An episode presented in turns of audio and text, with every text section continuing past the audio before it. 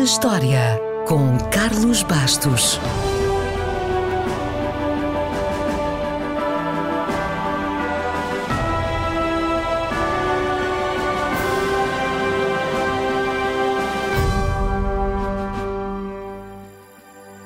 Os locais chamam-lhe Rapa Nui, a Ilha Grande, ou o umbigo do mundo.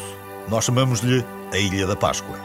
A razão é simples. Partindo do Chile, o explorador holandês Jacob Roggeveen andou 3.700 km para o oeste e, após 17 dias de viagem, no meio do nada, que é como quem diz, no meio do Pacífico, encontrou uma ilha.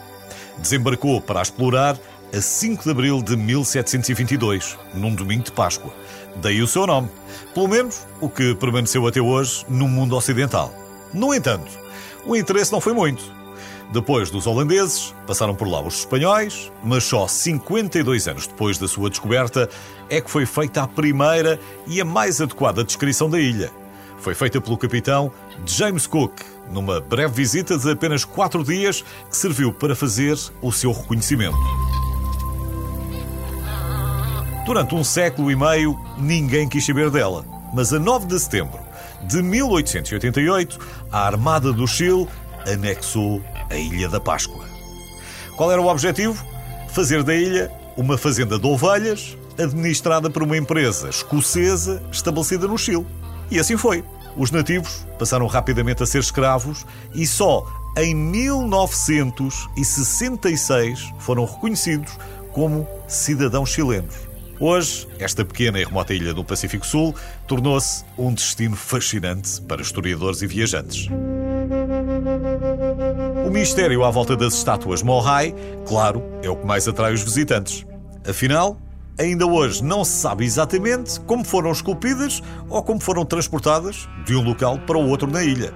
Mas uma coisa sabemos: os tesouros culturais e arqueológicos da Ilha da Páscoa foram os primeiros de qualquer nação insular do Pacífico a serem registados pela Unesco na sua lista do Património Mundial.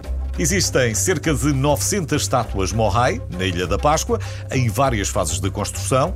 Uma estátua tem em média 4 metros de altura e pesa cerca de 14 toneladas. Por que terão sido esculpidas? Essa é a pergunta.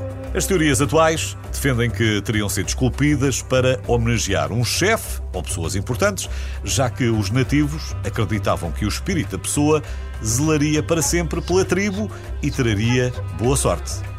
Aliás, há quem diga que a explicação está no nome das estátuas. Mohai, uma palavra polinésia que significa para que ele exista. Faz algum sentido. Apesar da sua importância, nenhuma das estátuas estava de pé quando os cientistas chegaram pela primeira vez e todas as que estão de pé hoje foram reerguidas. Curiosamente, as estátuas são muitas vezes referidas como as cabeças da Ilha da Páscoa, o que não é de estranhar, pois só há relativamente pouco tempo foi descoberto que todas as cabeças tinham corpos, pelo menos até à anca, que estavam enterrados. Quase todas as estátuas foram esculpidas com rocha vulcânica retirada do vulcão da ilha. Os escultores trabalhavam em diferentes estátuas ao mesmo tempo, no entanto, um único Mohai precisava de uma equipa de 5 a 6 homens durante cerca de um ano para ser concluído.